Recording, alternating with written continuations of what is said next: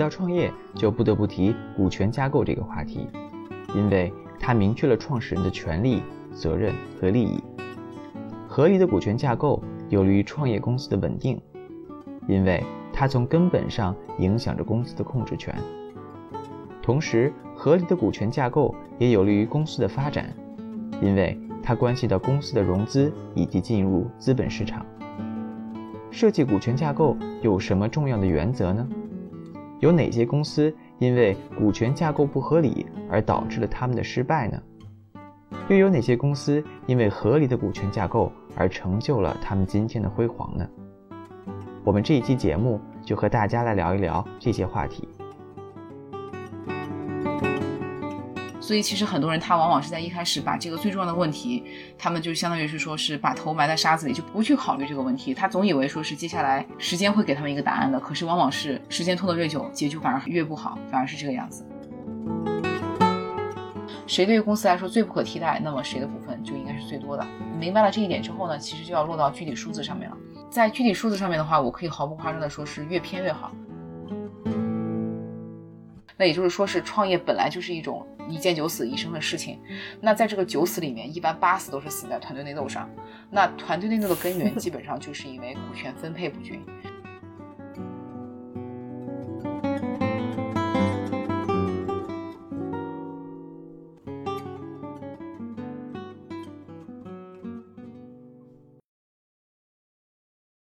大家好，欢迎收听牛油果烤面包节目，我是 David，我是 Wendy。我是 Sean，今天我们非常高兴邀请到了刘小笑律师。刘小笑律师是硅谷公司法律师，帮助很多初创公司完成了从公司创立、融资到收购的法律服务。刘律师本科毕业于上海交通大学，又在美国加州大学黑信法学院取得了法律硕士学位。刘律师持有中国、美国加州和纽约州律师执照。欢迎刘律师。耶，欢迎。欢迎刘律师，麻烦给大家打个招呼吧。啊，主持人好，大家好。因为我们很多听众呢，可能会有创业的这样一个想法，所以今天我们很荣幸可以请到刘律师跟我们聊一聊，如果我们和几个朋友要想创业的话，股权怎么分配这样一个话题。对这个股权分配呢，的确是一个呃，大部分创业者来联系到我的时候会第一个问的一个问题。然后，而且这个问题虽然看起来是很基础、很初步，但其实这个问题是影响非常深远的。在《论语》里面呢，就有一句话呢，就是说是“无恐其孙之忧不在专于，而在萧墙之内矣”。那这句话是什么意思？就是说，有点像说是这个城堡是先从内部被攻破的。那么，如果是你的公司有问题的话，往往是因为内部出了问题，而并不是说是外部的这个困难有多么的大。嗯，那从股权分配的这个方式来讲的话呢，我觉得应该说没有一个定数。呃，甚至这都不算是一个法律问题，因为主要还是看你们，嗯，这个合作伙伴之间的这个贡献比例对于公司的价值。理论上来讲的话，百分之五十对百分之五十，或者是百分之九十九对百分之一都是可以的。但是呢，这个很多公司呢，就是因为股权分配不佳，导致往往会走上这样的一个心路历程，就是从同心协力到同创异梦，到同时操戈，最后到同归于尽。之所以出现这样的一个状况，就是股权分配出了问题。所以呢，我觉得对于创业、对于开公司来讲，这个股权分配的确是第一个要考虑的问题，而且也可以基本上说是，呃，决定公司长远发展的一个至关重要的问题。我今天呢就想说，呃，我并不是说一一上来就跟大家说应该怎么分，可而是我会更想说是不应该怎么分。公司股权分配的一个大忌就是股权平分。我想先来讲一下股权平分的问题。一般股权平分不是一个公平公正的体现吗？这样是不是可以最大化各位创始人的利益呢？相反，应该说股权平分是公司股权分配上一种最严重的错误。但是当然，呃，刚刚主持人这么说，也说明就是很多人会有这样的一个误解，呃，认为股权平分是很好的。呃，其实就是这也是说明股权平分是一种非常常见的一种错误。有的人甚至断言说是股权评分是世界上最差的一种股权结构，就比如说是 两个人每个人百分之五十，三个人每个人百分之三十三，四个人每个人百分之二十五，这些都是股权评分的情况。之前呢，就是经常现场讲座的时候，每次我一说到这里，下面就都会听到有人说：“哎呀，我们我们公司就是股权评分的。”这个时候你再问他们，他们就会说当时不好意思开口啊，或者怎么样之类的。为什么说股权评分是？这个就是我刚才一下子把它妖魔化了，把它说成一个特别特别严重的一种问题。因为其实你如果是股权评分的话，你这公司基本上什么都不用干了。就很多人，我只要说你这样不能这么分，他一定上来会跟我说什么？哎呀，我们这都是好兄弟、好朋友，这个是大学的这个同班同学啊，什么室友啊，什么之类这种的。嗯，但是呢，你应该这样讲，就是你的真正开始创业之后，你的公司经营是方方面面的，并不是说是这个你们的交情好就可以做到的一件事情。你每天的决策，每一个事情如何做出决定，这都是会产生分歧的。那甚至说是在洛杉矶最大的投资机构 Upfront Venture，他们的管理合伙人 Mark Thuster 就曾经说过，Even if you think you know them, people change。就是即便你是你认为你了解这个人，但人都是会变的。那两个人的关系再怎么好，再怎么哥们儿，但是遇到具体的问题，意见不一致的地方，这种决策对于公司来说是非常巨大的成本。因为你公司在刚刚发展的时候，你更重要的是把产品做好，而并不是说两个人天天在纠结于怎么去。做出一个正确的决策，可是如果是你平分的话，那两个人就是因为很容易就不一致的意见就会僵局嘛，所以你们必须是要想办法去说服另外一个人，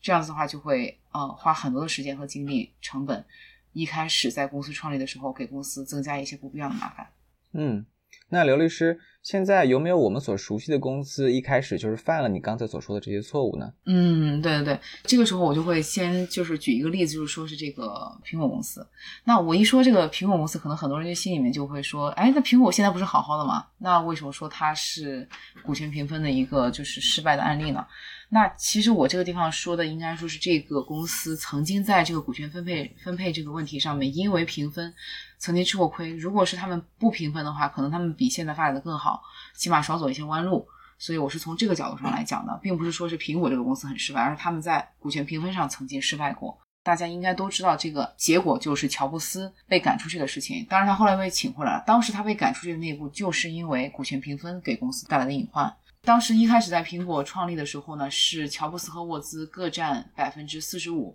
呃，另外一个叫韦恩的人占百分之十。但是这个韦恩不爱冒险，他很快就退出了，所以其实是乔布斯和沃兹各占百分之五十，就是一个股权平分的一个架构。呃，很快在苹果公司开张之后，非常缺钱，他们就是为了拿到投资呢，他们就把这个百分之二十六的股份给了马库拉，然后呢，乔布斯和沃兹各占百分之二十六，预留了百分之二十二作为将来的一个预留股份。那这个预留的股份就其实不占比嘛，那其实现在就是说是实际落到人头上呢，就是三个百分之二十六嘛，其实还是股权平分，对吧？接下来呢，又过了一段时间之后，新苹果公司又成立了，就是呃这个时候的话呢，他们是乔布斯、沃兹和马库拉每个人百分之三十。就是我们这个股权评分，并不是一定 exactly 股权评分，就是三个人特别像，然后就是说有其中的主要的人是评分的，另外还有一个特别小的那种，都算是评分嘛。然后呢，再等到这个苹果公司真正上市的时候，第一大股东乔布斯是百分之十五，第二大这个股东马库拉是百分之十一点四，第三大股东是沃兹占百分之六点五。中间当然是也是经过了一些投资人进来，还有一些股权稀释啊什么之类的这种的，所以现在就是不是完全的一个平分了。但是你仍然会看到第一大股东和第二大股东占的比例非常的近，就是一个是十五，一个是百分之十一点四嘛。那这样的话，就是马库拉随便拉一个什么小股东。都可以超过乔布斯的这个股份，那么的确是后来马库拉也这么做了，就他把这个解除了乔布斯在苹果公司所有的职位。当时乔布斯还回忆说，他一直以为马库拉会站在他这边，这就其实他犯了刚才那个错误。他 even if you think you know them, people change。就他当时一直以为这个马库拉是会支持他的，可是没想到马库拉是这样的人，对吧？而且乔布斯有点太天真，太就是意气用事，太相信别人，就是。你这种信任，你这种感情的话，都是不可靠的，对吧？但是你这个股权实实在在的数字是不可能改变的。所以当时如果比如说乔布斯在公司上市的时候，因为公司上市的时候往往是股权架构重组的一个关键的时间，那么如果那个时候乔布斯比较明智的话，那么他应该有一个特别明确的一个他是主导的这么一个地位，但是他当时没有这样做，然后他盲目的相信了马库拉。呃，当然，这个苹果公司还算是比较幸运的，因为后来在一九九六年的时候，马库拉幡然醒悟，任人唯贤，他又把乔布斯请了回来，成就了后来的乔布斯神话以及接下来的苹果帝国。可是很多公司就没有那么幸运，就把关键性的人物请出去之后，公司就不行了。所以这个是苹果的例子。那据我了解，呃，谷歌这家公司从一开始创立到现在，目前为止一直都是股权平分的。那它的成功和股权平分是有什么必然的联系吗？对这个谷歌的确是每次讲到股权平分的时候，都会有人反驳我的一个地方，就是说那个佩奇和布林从一开始就百分之五十到百分之五十，现在还是两个人，每个人百分之三，加起来百分之六，对吧？他们怎么这么就是一直就这么好呢？对，但是我就想说，你的公司也没有人家谷歌就是本身技术上没那么成功嘛。然后，而且就是它其实谷歌也有很多的特别标新立异的地方。现在我可以说是你们就是大家耳熟能详的公司里面，谷歌是唯一一家股权平分的，其他都是有比较明确大股东的这种就是错落有致的这种股权架构的，它是唯一一个这样成功的。就是我们说它是很差的这种结构，但并不代表这种结构就没有人能走得出来，它是走出来了。可是我们不能就是说是盲目的学它，因为这个的确太凤毛麟角了，对吧？有几个公司能成为谷歌呢？就是它是一个特例，对，它是一个特例，它是一个的确是股权平分，就说明那两个人的确就是好的像一个人一样。但是其实现实生活中很多我们做过的案例，这个公司都是本身好好的这个室友啊、同学、校友什么之类的，后来都反目成仇了，就导致是这样的一个结果。五五平分之后，对吧？那这种就是说是像人家那种佩奇和布林的这种组合，真的是可遇而不可求。大部分人的话，我们还是先把别人 想成坏人，就是先有一个机制去约束会比较好一些。而且就是除了股权评分之外呢，谷歌还有很多其他标新立异的地方，包括是它在上市的时候曾经就是采用了一个特别就是呃很特别的一个叫做荷兰式定价拍卖。那还有它在它在上市的时候还曾经启用了一个废止了半个多世纪的一种架构——同股不同权。我们现在都听同股不同权很多，对吧？但是其实在两千零四年谷歌上市之前，前面一个用同股不同权的还是福特，所以就是其实他们就是有很多地方都是创先河的这种，我们就是作为普通创业者来说，不是很容易做到的。虽然说股权评分并不是每一个股权评分的公司都是失败的公司，但是应该说股权评分是一种最难驾驭的结构，甚至有的公司它还会采用 co-CEO 的方式，就两个人都是首席执行官，那你到底是谁说了算呢？对吧？那就是我们之所以就是说是一直在给大家强调这个股权评分，呃，这个不好，就是因为你一开始看起来好像是这样很简单，呃，你在文件上面就是说是你不需要去去构思，不需要去一开始给创始团队之间增加大家互相不信任的这种障碍，但是其实你是给后面的公司增加大麻烦，所以就是这个事情长痛不如短痛。如果是你一开始能够呃谈出一个比较合理的价格，一个非常明确的数字，那么接下来在拍板一些事情的时候，直接大股东说了算，这样的话就会给公司节约很多的这个在一开始运营的时候的一些成本。刚才刘律师介绍了美国两大科技公司，那这样是否适用于国内的创业公司呢？对，在国内的创业公司同样是这样子，在任何地方创业都是股权平分，基本上是就是百分之九十九点九循环都是失败的。同时，百分之九十九点九大家都一开始都想到股权评分是吧？对，就是这个，呃，是我们首先举一个例子，就是爱多 VCD，这个可能大家现在已经看不到这个公司了，但是我还比较小的时候，这个时候那个爱多是风光无限的，他们当时请了成龙来给他们做广告，然后并且他们是标下了那个呃中央一台天气预报之后五秒的那个天价黄金广告时段，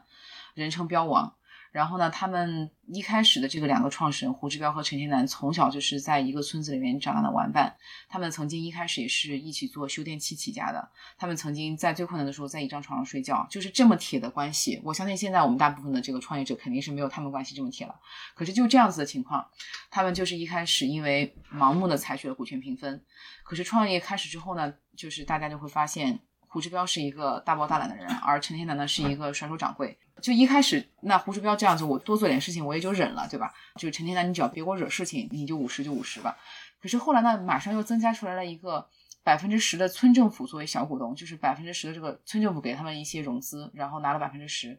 那一旦进来这个之后，这个也是我要提醒大家，就是百分之五十评分的一个问题。就一旦进来一个小股东，剩下的两个人，比如变成了百分之四十五之后，那么这样的情况其实比百分之五十还要差，因为这样就变成了百分之十的小股东是那个能说了算的人，反而大股东要开始看小股东的脸色。刚才看到那个苹果和谷歌的情况，其实还蛮常见的，就是以后一定会进来一些对对对对对，一定会进来一些人，就是尤其是刚刚进来一个小的这个，比如说评分的时候，刚进来一个百分之十或百分之二十的时候，这个时候是最惨的。如果是后面多了的话，也就无所谓。比如说是我们的创始创始人已经稀释到百分之五十以下了，对吧？那就是其他的很多投资人，我我们就算了。可是现在就这最气人的就是说，进来了一个百分之十的，你就你就就是是就是翻了天了，对吧？就变成你当家做主了。就这个时候，其实是其实矛盾是最大的，对吧？而且就是这个地方也是提醒大家，百分之四十九和百分之五十一其实也是有问题的，因为就是四十九和五十一看起来是有一个主要，但是其实进来一个百分之十之后，仍然这个百分之四十九和五十一都要去看那个百分之十的人的脸色，对吧？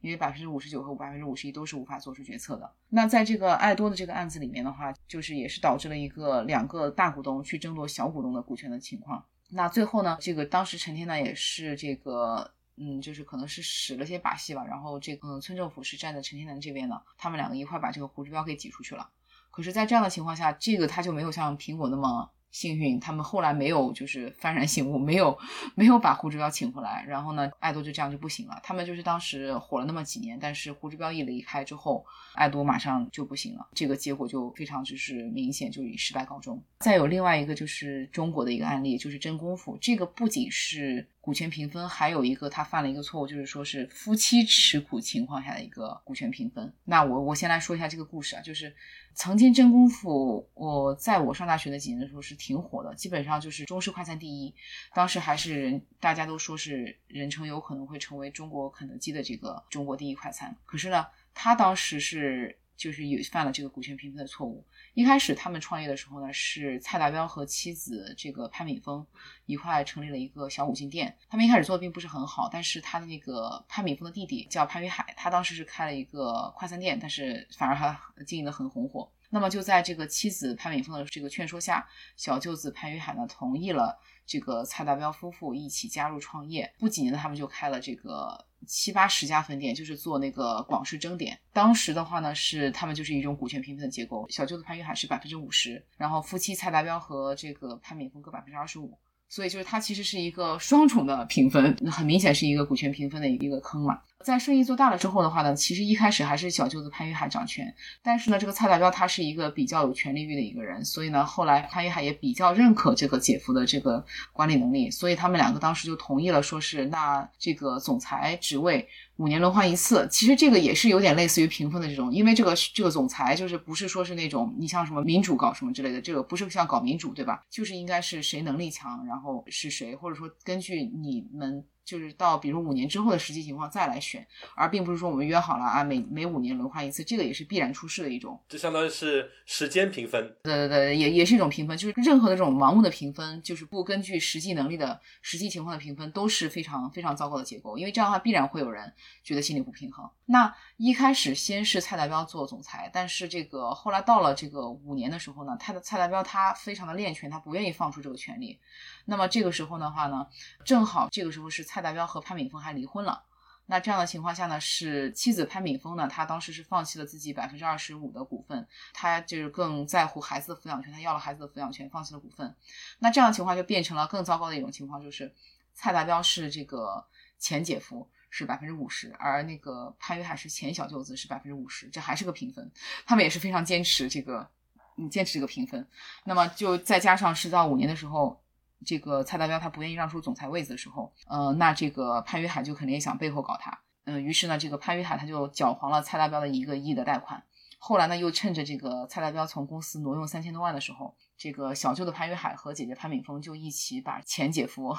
这个蔡达标告上了法庭，总归就是一团乱麻，听晕了，狗血剧啊，感觉是一个。后来蔡达标是被判入狱十四年。其实这个案子就大家就会发现，就是结局非常的惨烈。不仅夫妻不行了，然后做不成了，然后这个又是什么小舅子、什么前妻、前夫什么之类的，都是互相告来告去的，对吧？我在跟大家聊聊的过程中，也发现他们是多次出现了评分的这种呃误区。所以就是这个分配的确是一门学问，并不是说是一个对半切，然后再对半切啊，怎么样之类的。我在猜想说，之前那些公司例子都是一开始就是对半分，是不是原因就是因为觉得大家好好的想一个更合理的分配方式比较费精神，大家就想，哎，算了算了，我这样。对对对，很多人其实这样子的，就是自己平时接触到创业者，也是很多人他们会认为说是这些事情都是小事，只要我产品做得好。我公司一定可以做成，但其实这个东西有一个道的层面和一个术的层面对不对？其实你做的这个技术是术的层面，而你这个分配啊，就是说这个权力的一个管理什么之类，是一个道的层面。其实你如果是上面不行的话，那你你下面你就是说产品做的即便是好，那么也是公司做不成的。所以其实很多人他往往是在一开始把这个最重要的问题，他们就相当于是说是把头埋在沙子里，就不去考虑这个问题。他总以为说是接下来时间会给他们一个答案的，可是往往是时间拖得越久，结局反而越不好，反而是这个样子。我觉得听众朋友们要听清楚，就是如果这些事情没有搞清楚的话，说不定你就会被判入狱。对对对对对对，而且还会那个什么，老婆也离婚了，然后小舅子也要和老婆一起来告你，可以这么说。对，刚才是讲了一个夫妻的一个问题，那其实就是说，这个我也是想跟大家讲一下，就是夫妻在这个创业中也是一个大忌。我先讲这个土豆网这个例子吧，就大家现在已经几乎不去看土豆网了，但是在十几年前，我上初中差不多那个时候，土豆网还是比优酷网更有希望成为中国第一视频网站的一个公司。土豆网的创始人，呃，王威呢，他是有留美经历的，跟我们很多的这个听众应该也是比较像。他呢，在这个两千零二年的时候回到上海，两千零五年就创办了土豆网。那土豆网呢，在短短的五年之内就获得了五次注资，呃，也就是一年融一次。那到两千一零年的时候呢，土豆网就变成了是和优酷网是这个实力相抗衡的网站，而且当时土豆网是有明显优势的。那么就在土豆网呢已经是向美国证监会提交上市申请之后，王威的前妻呢。杨雷却向这个上海市徐汇法院提起了诉讼。这个事情后来就是有人猜测说，这个事情有可能是，比如说什么，就是买通了什么杨雷啊，或者怎么样之类的，故意有 的优酷指使的，就是说是这种，或者说本来他们关系就不好，然后优酷去挑拨了一下，就是趁着这个王威要上市的时候，王威要把土豆网推上市的时候，故意就是来这么一出。然后就在这个时候，杨雷提出了这个向徐汇区这个上海徐汇区法院提起诉讼，并且要求分割。王威名下的三家公司财产，其中就包括土豆网在这公司架构中的核心，也就是上海全土豆文化有限公司。呃，等到王威把这个离婚的诉讼应付过去之后，因为你如果是有官司产生的话，你是不可能上市的，就是不会批你这个上市申请的，所以他必须先应付离婚的官司。那等他把这个离婚官司应付过去之后，他已经错过了上市机会，因为优酷网已经弯道超车了。正好在那个时间点打了这个对对对对对，正好是这个杨雷突然就是杀出来，而且就是这样子的话，一下子就是给投资人还有股民就很大的一个信心的一个打击嘛。你那个时候再想去准备第二次的话，就是再而衰三而竭嘛，一鼓作气再而衰三而竭，对吧？这个就让我想到这个仿佛就是篮球比赛是吧？这个有有所谓的战术暂停，这个仿佛就是战术离婚呀。对对对对，让你突然一下子就是说气势。对，突然让你气势上面打击一下，然后你再次在准备好的时候，已经不是一开始的那个样子了。就这种，就是而且这个上市也是它不像并购一样，或者不像你平时谈的就普通的生意一样，你基本上这个就像是你高考，我我一定要考北大、考清华什么之类的，你只能成功不能失败的。你一旦失败了之后，基本上就不可能再次成功了，就要么你就要复读什么东西之类的这种的，就这种感觉。可是 并不是说只有你一个人在做视频嘛，那优酷网已经上去的时候，那所有的投资、所有的股民就都已经簇拥到优酷网那里去了。刚才这个例子的话，像王威的前妻是为什么也会有了股份呢？就是因为婚姻。对对对对对，就是说这个夫妻共同财产嘛，这也是就后面说的为什么会出现这个土豆条款，夫妻是自然而然的是有这个共同财产的，对吧？就相当于是法律对半，就法律默认对半。这个正好一会儿我要讲一下，就是个法律上的对半这个问题。就是自从这个土豆网事件发生之后，就诞生了著名的土豆条款，也就是说公司的创始人离婚要经过董事会同意，就是大家一听就会觉得非常的就是不可想象，就包括在美国也是不可想象，但是当时就是万众。瞩目就是大家都非常期待的这个土豆，真的是让很多投资人也会很失望，因为毕竟他们前期投进去了很多钱，就是呃后期的这些跟投的很多投资人就就全都瞎了嘛。然后这个就是投资人也都是一朝被蛇咬，十年怕井绳这种，对吧？那这个当时就是在。土豆网刚刚出世那几年，基本上变成了中国的这个 VC 投资的一个必备条款。然后呢，尽职调查的时候还要去调查一下你们夫妻关系是不是和谐，这个就是是非常不可想象。但是当时就说明土豆网这个事情影响是多么大。那刚才正好主持人也提到了，说是这个呃法律上的一个评分。那有的人就可能会说，给我提一个质疑，就是说夫妻如果是真的是创业的话，那无论是我怎么分，其实在法律上都是平分，对不对？即便是比如说是我和我的一个哥们儿一块创业，那我老婆也占一半，对吧？那为什么不能让我老婆也占一半，对不对？但是你这个如果是就是两个科技公司出来的男士吧，一块创业，然后呢，他们的老婆的确是都算是占一半吧。可是，如果让他们老婆真的也是变成了公司的股东的话，这个局面其实就变得不一样了，变成四分了，相当于。对对对，就变得就不一样了。那这个一会儿海底捞的例子时候，我可以说一说这个就是四分的这个情况。就是你你如果是名义上只是两个老公在创业，对吧？那这样的话，那个妻子她虽然说是有这个一半，但是她的心态会不一样，她会觉得是我要支持我老公，然后呢，我要帮他想办法，我要帮他出主意，我帮他分忧解难。可是如果真的是这个妻子的名字也登到公司上股东登记簿上去了之后，这个妻子就不这样想了，她就会想要我要在。股东会的时候，我要体现出我这一票，对吧？想法就不一样了。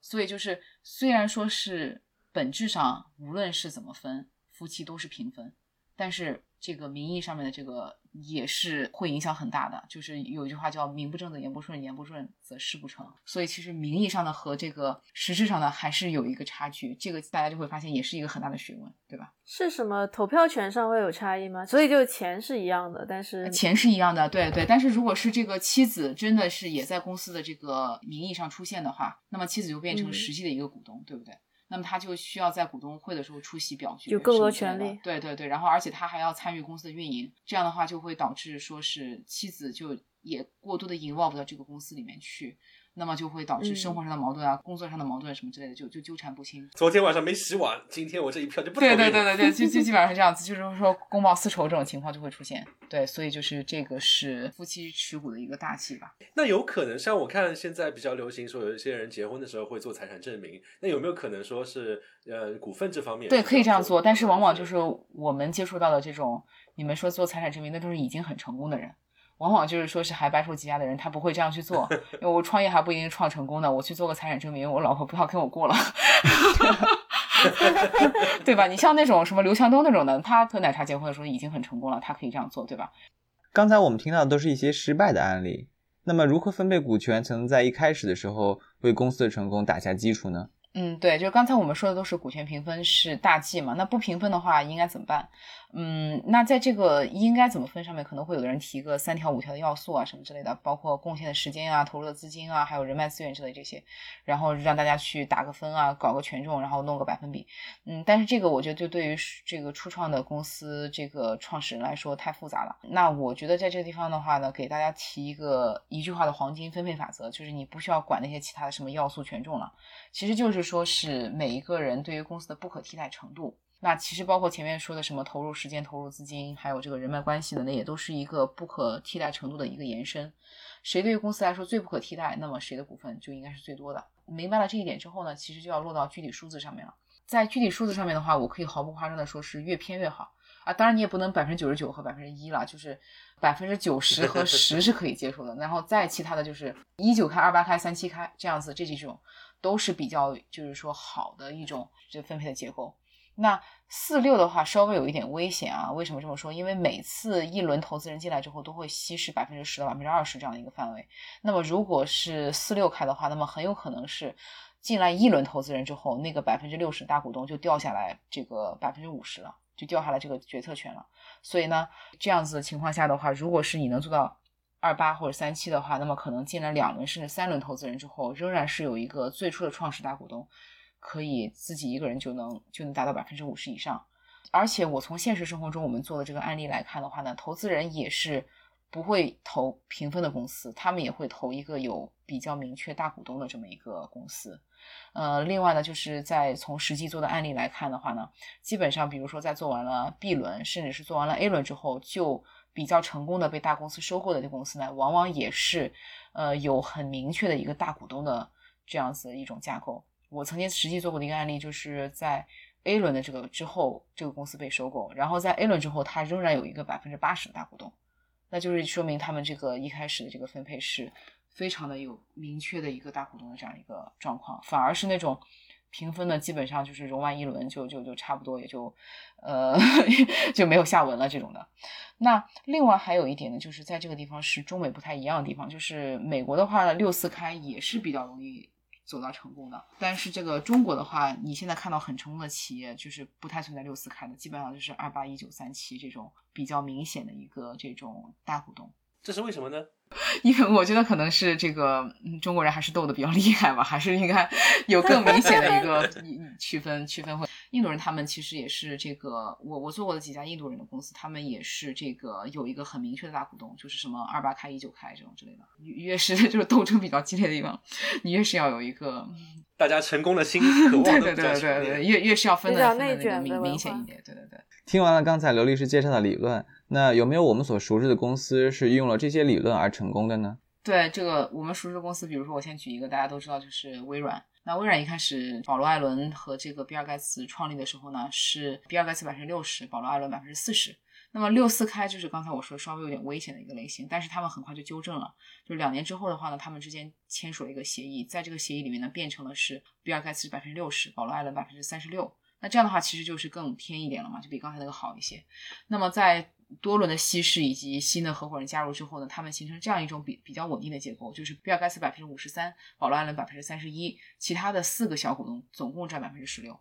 那这个时候大家就会发现，其实因为毕竟他们人多嘛，那比尔盖茨很难说是我在六个人的情况下我还能拿百分之八十九十嘛，但是他在六个人的情况下，他仍然能占到一个百分之五十三，那也是比较稳定的一个大股东，而且他和第二大股东保罗艾伦是差了百分之二十一。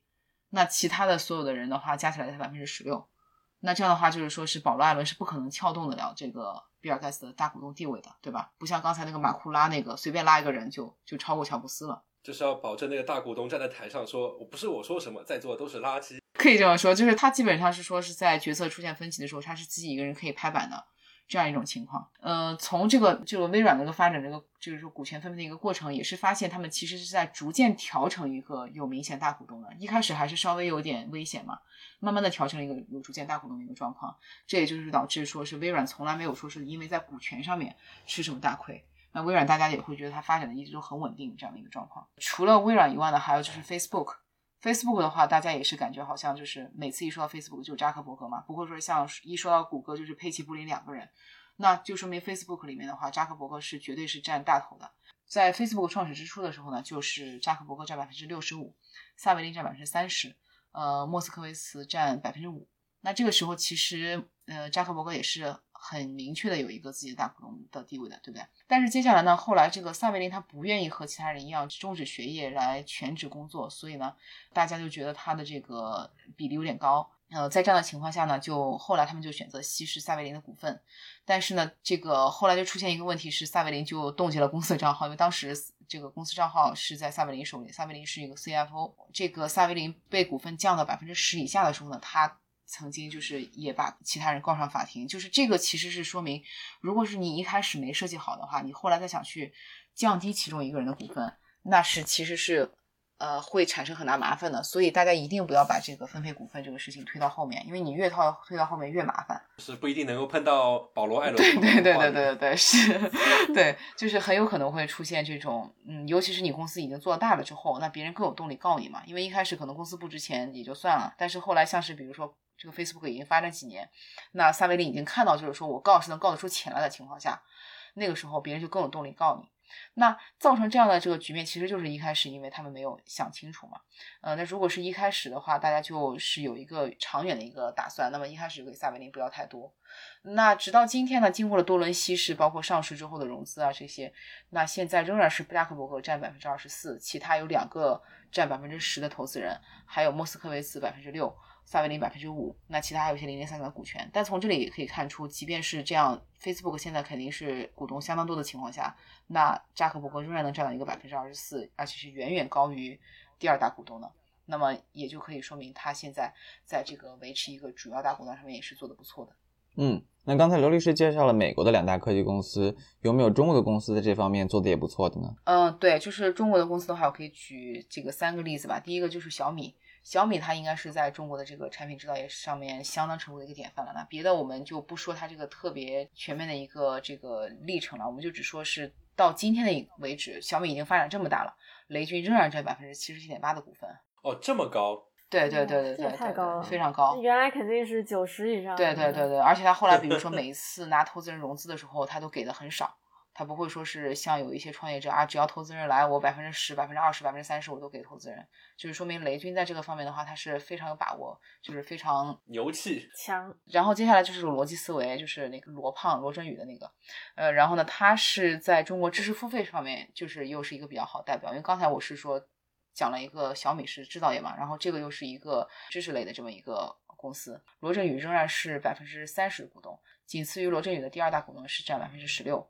那因为逻辑思维的股东特别多，所以呢很难做到这个，就是呃罗振宇占一个特别特别高的一个股份。但是相比于就是说百分之三十和百分之十六来说呢，第二大股东也是很难去撬动这个第一大股东的。那所以说明就是逻辑思维也是在这个确立一个比较主要大股东上面做的不错的。哎，我这里有个好奇的问题啊，逻辑思维并不是一个就是 public 公司，对不对？但这个信息是已经公开发布的吗？呃，是这样子，在国内的话，这个公司你一注册之后，这个股份都是直接是公开登记出来的。美国不是，中国的公司是你从一开始你的公司所有的这个股份的比例都是要公开登记的。中国是有这样的一个规定，但美国不是，美国是呃只有上市公司才需要公开，嗯，一般的公司是不需要做股权登记的，只是你们公司内部的一个记录。OK，那所以就是说，逻辑思维这样的公司，每一轮融资过后，它的这些信息都会被更新。嗯，对对对，是的，是的，是的，就是你也可以看到它的一个历史，一个一个历史的一个状况，这个是在中国都是这个必须要求的工商登记。哦，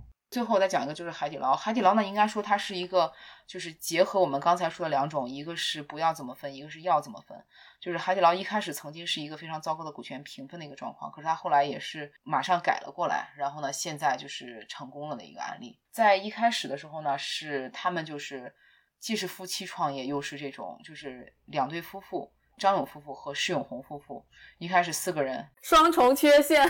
一个人百分之二十五这种状况。那这个创业初期大家贡献的确也是差不多的，但是后来随着公司逐渐做大呢，这个施永红夫妇的管理能力呢就已经明显跟不上公司的进步了。这个时候呢，张勇夫妇提出来说是要从施永红夫妇那里购买这个百分之十八的股权，也就是说收购之后会变成张勇夫妇百分之六十八，施永红夫妇百分之三十二。那之所以有这样的一个比例呢，就是因为在中国的这个公司法下呢，有一些重大事项是三分之二表决的。在美国的话，所有东西都是百分之呃五十，但是中国的话有很多是三分之二的。那这样的话，也就是说，他这个张勇要一个百分之六十八的话，就是正好过这个三分之二的线嘛。这是不是就解释了刚才提到了说美国六四可能还比较成功，中国六四就很难成功了？对，分界线不一样。对对对，就是说中国的话，因为有这个三分之二的这么一个线在这里，你基本上是要到百分之七十以上，你才能比较能够真正说说了算，对吧？当时就是说，这个他也有点像那个，就是说那个保罗·艾伦一样，就这个施永红夫妇就还蛮好说话的，他们就同意了，然后就 对比较佛系的那种，对。但是当时其实这个张勇提出来这个方案的时候，呃，海底捞已经相当成功了。施永红夫妇当时这么大度的话，也是就是说可遇而不可求的。你不能期待你说是每次你的这个公司也有这样子一个保罗·艾伦或者这样一个施永红，对不对？那如果是人家不同意的话，那你也没有办法，对吧？你不可能强买别人的股票嘛，对吧？你必须是要经过别人同意，别人签字呀。但是呢，这个施永红应该说是他也比较能够算这个账，就是他自己知道自己能力有限，然后张勇的话能把这个公司做得更大，而且毕竟他这个施永红还是有这个百分之三十二嘛，那也不少了，对吧？就是即便是我投票上亏一点，但是我还是拿到三分之一的这个就是利润嘛，对吧？那于是，在这样之后不久，海底捞就在港股成功上市了。它当时是将近那个一千亿这港股的这个嗯市值在太在这个香港上市。那其实这样的话，施永红夫妇的好处就是说我后来也没怎么管，然后我还拿了三分之一，对吧？所以其实躺着赚钱。躺赚对躺赚这样的一个赚钱。